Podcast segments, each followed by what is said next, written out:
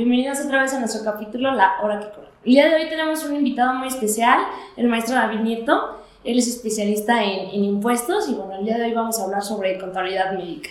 Muchas gracias por estar aquí. Sí, antes que nada, muchísimas gracias por invitarme y espero que esta, este podcast sea de utilidad para todos los doctores que nos ven o demás gente. Y justo hablando sobre doctores, platícame, ¿no? Porque esta parte de la contabilidad médica ha sido muy controversial, ¿no? Por ejemplo, he visto que eh, los doctores pues no pagan, no, pagan todos los impuestos que normalmente otros sectores hacen, ¿no? Entonces, eh, ¿cómo funciona la contabilidad de los médicos en general? Claro, realmente es algo que se ha venido desde hace años anteriores como un mito quizás, porque claro que hay doctores o médicos que sí pagan correctamente sus impuestos, pero hemos escuchado muchos que te quieren agregar el IVA y que nada más por efectivo. Y siendo sincero, yo creo que de cinco años para acá muchos médicos se han estado regularizando. Primero, lo que les quiero compartir es que ya hay un nuevo régimen, la verdad, muy, muy interesante, que se llama RECICO o el régimen de confianza. No sé si te, ha tocado escucharlo ahí en algunas noticias o... Escuché más sobre el RIF, que es, es lo mismo. Es más o menos parecido, digo más o menos porque antes en el RIF no podían estar los profesionales, tanto contadores, abogados, pero justamente sí, sí, es, sí es lo mismo o parecido en el sentido que quieren que más gente entre a este mundo fiscal.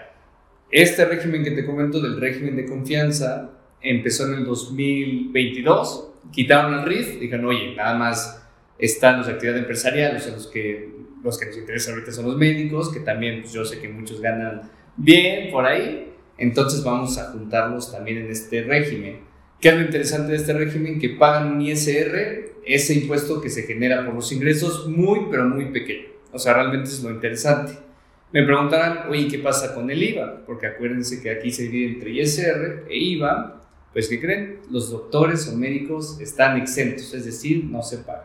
Y entonces cuando tú pides una factura para una consulta médica, ¿no? Por ejemplo, tú vas con un otorrino y pides normalmente una factura. ¿Es deducible para ti, aunque no, no sea con IVA? Es correcto. Sí, es deducible para ti. Bueno, primer punto, sí te tienen que dar tu factura, digamos, solicitarla al médico ahora sí que es alerta o foco rojo, foco rojo si no te lo dan. Una red flag. Sí, una red flag de, médico y también que no te agreguen el, el, IVA o el 16%. Y si es deducible para todos los pacientes. Muchos lo piden solo para su seguro, que sé que, sé que muchos lo, bueno, que llevamos médicos también en, en el despacho, lo solicitan nada más para el seguro y les hagan el reembolso. Pero sí es deducible únicamente hasta la declaración anual y vean que, y vean que sí sirve bastante esas, esa reducción de impuestos. Pero tú como persona depende del régimen donde estás para saber eh, en qué te va a deducir eh, la consulta médica o en general puede ser persona física, persona moral, de todos modos es deducible. Muy buena pregunta. Solo aplica para personas físicas, para personas morales no entra. Sí me ha tocado hacer alguna, o revisar algunas facturas que sean para morales, digo, realmente es más como reembolso, pero para, para personas físicas sí prácticamente las que están en actividad empresarial y profesional, porque los de reciclo, como es tan bajo ese, ISR que les comento, no entran a estas deducciones personales que se llaman. Ok, bueno, ahorita ya hemos hablado como cómo lo puede decir el paciente, ¿no? Pero ¿qué pasa con la contabilidad del médico? O sea, cuando alguien llega y le pide una factura, a veces eh, si no la piden no la dan, ¿no? Pero es, o sea, ¿les afecta dar o no dar la factura? Excelente pregunta, es como la pregunta del millón. Oye, ¿qué pasa si no doy factura? Pues bien, ya estábamos hablando que es red flag, así que en primer lugar, ¿y le afecta al médico? Sí, porque digamos que en algún momento ustedes como médicos van a querer hacerse de algún bien, hablando de un coche, una casa. Entonces tú tienes que demostrar ingresos al SAT. Entonces, ¿cómo se demuestran? Justamente con estas facturas es así porque sí conviene realmente obtener o expedir esas, esas facturas siendo médico. Ok, ¿y cuánto, qué, o sea, qué porcentaje o qué cantidad de impuestos pagan? O sea, digo, vamos a hablar así como un, un residente que va saliendo de, eh, ahora sí que de la escuela, ¿no? Y que apenas empieza a tener pocos ingresos. Claro. ¿Cómo te das de alta? ¿Cuándo vas empezando? Muy buena pregunta. Yo me daría de alta justamente como alguien que está empezando como reciclo o en el régimen de confianza. Ya sabemos que sí pueden entrar ahora los de servicios profesionales. Okay. Segundo lugar, va desde el 1%, del 1 al 2.5% de impuestos sobre la renta. Realmente es muy bajo. Alguien, digamos, que está empezando que que se lleve unos 15 mil al mes, unos 20 mil al mes, es el 1%. Estamos hablando de si son 20 mil es 200 pesos únicamente al mes. Ok, y por ejemplo, ¿hasta cuándo puede, hasta cuándo, cuánto tiempo puedes estar en reciclo? O sea, ¿hay algún límite?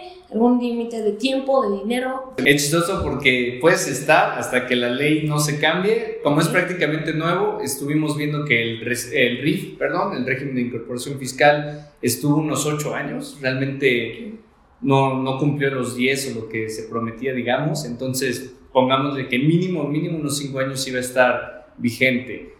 O, por lo contrario, que también puede ser opcional que te saquen del régimen, pero va a ser obligatorio que te cambies de régimen, es cuando rebasas los 3.5 millones de ingresos al año, que es bastante alto desde mi punto de vista. Yo a todos los médicos o a todas las personas que están en los ciclos digo, qué mejor que rebases esa cantidad porque significa que, estás, que te está yendo bien. Entonces, cuando rebasas los 3.5 millones, ¿te cambias a persona moral o sigues siendo persona física? Sigue siendo persona física, pero ahora como el régimen general, que sería en este caso siendo médico, actividad, sí, actividad profesional. Ok, ok. Y por ejemplo, eh, digo, perdón que tenga tantas dudas, ¿no? Pero siento que la contabilidad en los médicos no es algo tan, tan notorio, ¿no? Como que siempre tienen esas dudas de... ¿Tú, qué, tú recomiendas al, final pues tú eres igual contador, pero tú recomiendas que cuando el especialista sale de la residencia contrate luego, luego un contador, ellos pueden hacer sus mismas declaraciones o, cómo funciona ahí. De hecho es lo que buscaba o lo que busca todavía el SAT, que los propios contribuyentes hagan sus propias declaraciones. Siendo sincero, no es sencillo y más ahora que estamos viviendo la transición de la nueva facturación a la 4.0 realmente es un arte hacer esa factura. Yo les recomendaría a los médicos justamente primero ver qué impuestos tienen que pagar, ya sabemos que es el impuesto sobre la renta, también qué periodicidad eh, para declarar los impuestos, que es mensual, digamos, informarse, digo, no para decir todo, es informarse primero. Claro. Y ya con lo que vayan ganando, justamente decirles, oye, 200 pesos es bastante bajo, poniéndolo en perspectiva que serían 20 mil pesos al mes. Y comparando con otros sectores, ¿no? Claro, claro, muchísimo, la verdad. O sea, realmente este es un régimen, pues sí, literal para integrarte a la vida fiscal. Oye, ¿tú qué opinas que, por ejemplo, el, el doctor paga a lo mejor 200 pesos de impuestos, pero ¿cuánto tiene que pagar de honorarios a un contador? es un poco complicado, ¿no? Sí, sí, sí. Qué bueno que me lo preguntas y seguro tiene la misma duda. Realmente muchos contadores que yo lo veo mal lo hacen por el nivel de ingresos que tienen los médicos. Ok. O sea, no voy a poner una cifra tal cual, pero digamos que si alguien gana 100 mil pesos al mes siendo médico, no le voy a cobrar 10 mil, que sería el 10%, solo por dos o tres facturas al mes. Realmente tiene mucho que ver con la carga de trabajo. Digamos, si tú haces toda la facturación, si tiene justamente a su gente, que le ayuda, digamos, este, a las... Eh, la parte de administración. La parte de administración, exactamente, pues ya, eso le rebaja mucho el trabajo al contador. Entonces depende mucho del, del nivel o la cantidad de operaciones que, tienen, que tengas al mes. Te puedo poner un ejemplo, de contadores que pueden empezar desde 500, 500 pesos al mes hasta 2.000 o 3.000 pesos, digo, depende mucho de la carga de trabajo. Ok, y justo ahorita acabas de decir que depende de las facturas, ¿no? Pero, ¿qué pueden deducir los, los médicos? ¿O depende mucho de la especialidad? ¿Depende mucho de...? Eh, tú dime, o sea, ¿cómo, depende el, cuántas facturas sacan o qué se puede deducir? Excelente pregunta. La ley nos dice que es estrictamente indispensable lo que vaya muy relacionado con tu actividad. De todos los médicos, yo les recomendaría que pidan factura de sus aparatos médicos. Digo, no voy a decir los nombres porque no me los sé, pero todo lo que utilizan, digamos, ah, los aparatos médicos, digamos, son ortopedistas, si les venden, no sé, la muñequera, digamos, todo lo que puedan de alguna manera comprar y revender de cierto modo o facilitárselo a su cliente, está bien. También la renta del consultorio, su coche porque se tienen que trasladar este, al ver un paciente o al hospital, etcétera. Digamos que no hay tal cual, pero si, hay, si, se, si se platica con un contador, se puede hacer una lista como de 20 cosas que, que, se, que se pueden deducir. O sea, tú normalmente les das como un checklist de qué sí pueden y qué no pueden. Exactamente, les platico. Depende de la especialidad. Eh, depende de la especialidad y también depende de ellos cómo se manejan. Tal, tal vez dices, oye, yo, como te digo, un, un médico igual y dice, oye, mira, yo vivo caminando del hospital, no necesito el coche, pues quizás ahí no es necesario. digamos, mejor casi enfócate en tener tu consultorio quizás propio y sería completamente deducible porque es algo que necesitas para hacer tus actividades como médico.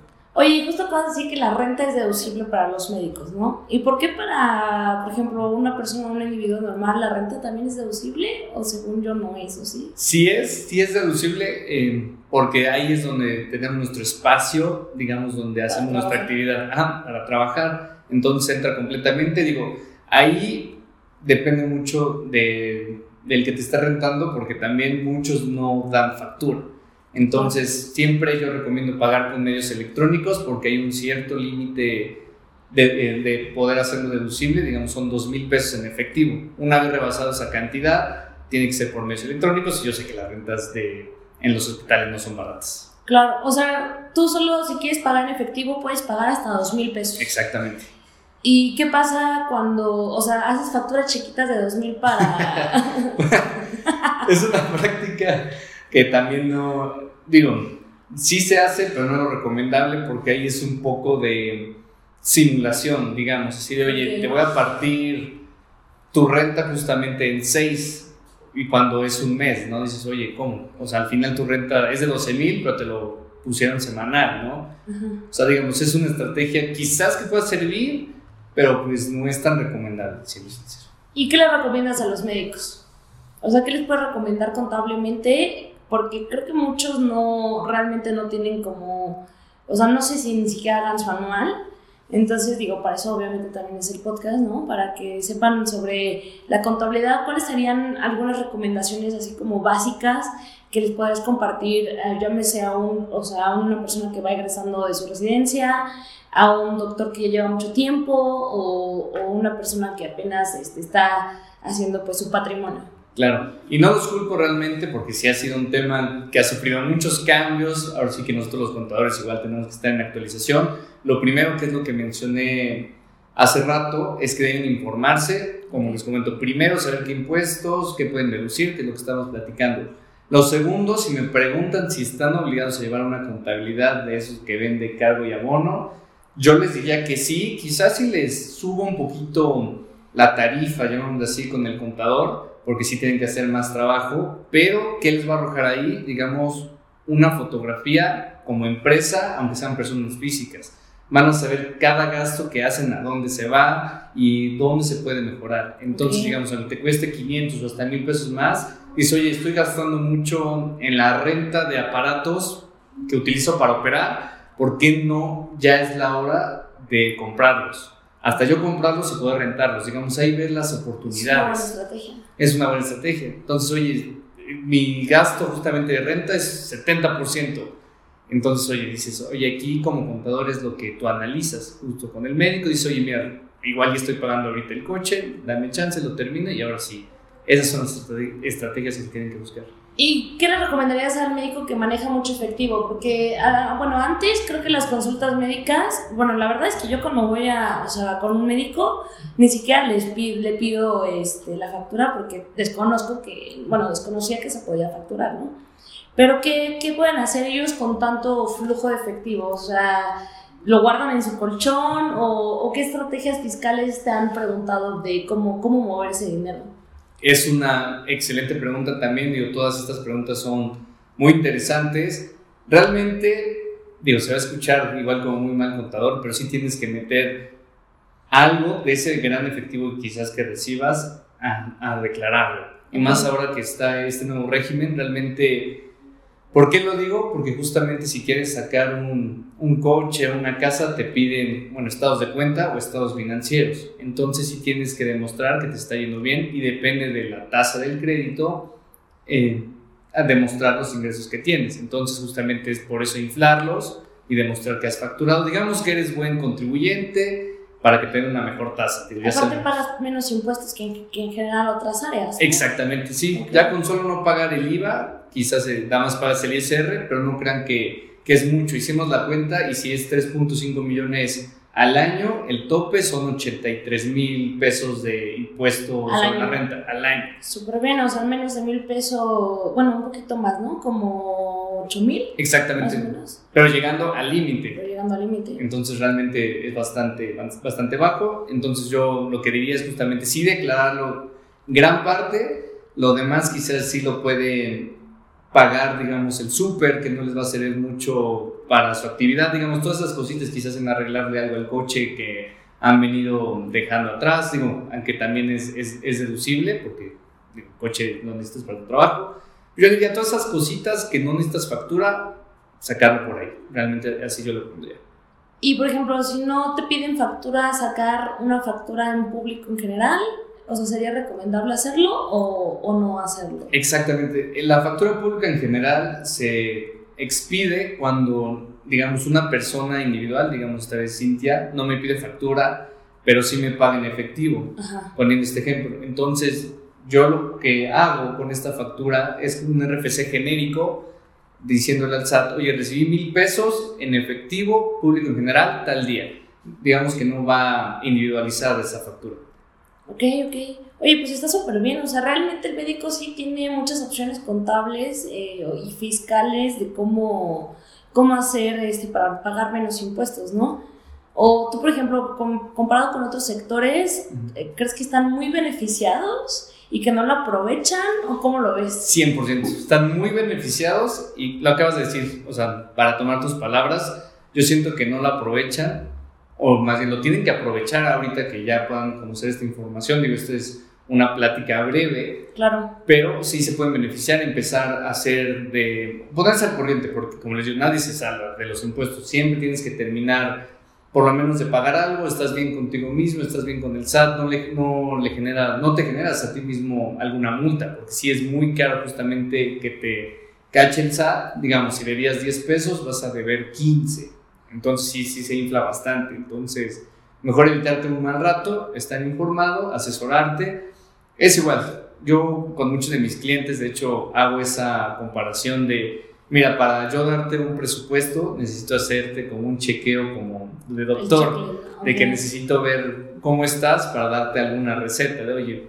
necesitas esto, esto y te hago tu presupuesto. Entonces, Claro, ok. esa es la recomendación, así que aprovechen realmente. Y también es personalizado, ¿no? O sea, bueno, o sea, si tienes, o sea, si ganas más de 3.5 millones, yo creo que ahí necesariamente sí o sí necesitas eh, ayuda de un contador, ¿no? Claro, sí, digamos que ya pasas a las grandes ligas, ahí ya va desde el punto y tantos por ciento de ISR hasta el 35. Ok. O sea, ya Ok. cambia completamente. Y ahí ya no es sobre los ingresos, es sobre la utilidad. Justamente es otro, es otra estrategia. Digo, realmente también si se sabe aprovechar bien, no pagarías, no pagarías tanto. O sea, realmente, como dices, cada caso es un caso. Entonces, lo mejor es informarse también. Y como, como recomendación final, ¿qué le podrías decir a los médicos para escoger un buen contador, no? También creo que así como los pacientes de cómo escoger un buen doctor, cómo los médicos pueden escoger un buen contador. Claro. Yo lo que haría justamente si no fuera contador, sí vería, digamos, hablando un poco millennial, sus redes sociales, sí investigaría si tiene alguna página web, le preguntaría, digamos, si tenemos a, o alguien que lo siga, alguna recomendación de por qué lo sigue. También si expide factura, esta se escuchará muy, muy lógica siendo contador, pero muchos contadores no expiden sus facturas por sus servicios. Mm. Entonces ahí como que dice, oye, como si tú te las sabes de todas. Bueno, Y la, y la contabilidad también es deducible, ¿no? exactamente. Ok. Y el porcentaje también, esa factura como contador también te sirve. Entonces, pues ahí son unos tips para encontrar a, a un buen contador. Digo, también referencias personales, igual como los médicos, ¿no? Así también que, que se van conociendo en el, en el rubro. Oye, si después de este podcast te quieren contactar, ¿cómo te podrán contactar? Ah, claro, pues miren, este, en mis redes donde subo también tips es arroba nieto bravo asociados. Así estoy en Instagram, TikTok, que son las que más utilizo. En Facebook también, pero pues en Instagram es donde subo más historias. Ahí me pueden escribir y, y si dicen que vienen justamente por Fine Doctor, ahí les hacemos un precio especial, una consulta gratis, la primera consulta gratis. Ok, eso está súper bien. Pues ya lo saben, entonces al final, médicos, yo creo que siempre es importante capacitarse, ¿no? O sea, capacitarse contablemente, administrativamente. Y digo, también parte de la idea de por qué nosotros hacemos este podcast es porque no les enseñan en la escuela, o sea, nosotros como agencia de marketing, no les enseñan en la escuela eh, cómo saber, no venderse, sino ofrecer su marca personal. ¿no? Y así como administrativo, contable, o sea, no les enseñan cómo pagar impuestos, cómo lo deben de hacer, ¿no? Entonces al final, pues la idea de este podcast es justo que, que sepan, se capaciten y bueno, que si tienen, si necesitan a un contador, pues bueno, podemos contar contigo y Muchas gracias. nos vemos para la próxima. Nos vemos, gracias. Gracias.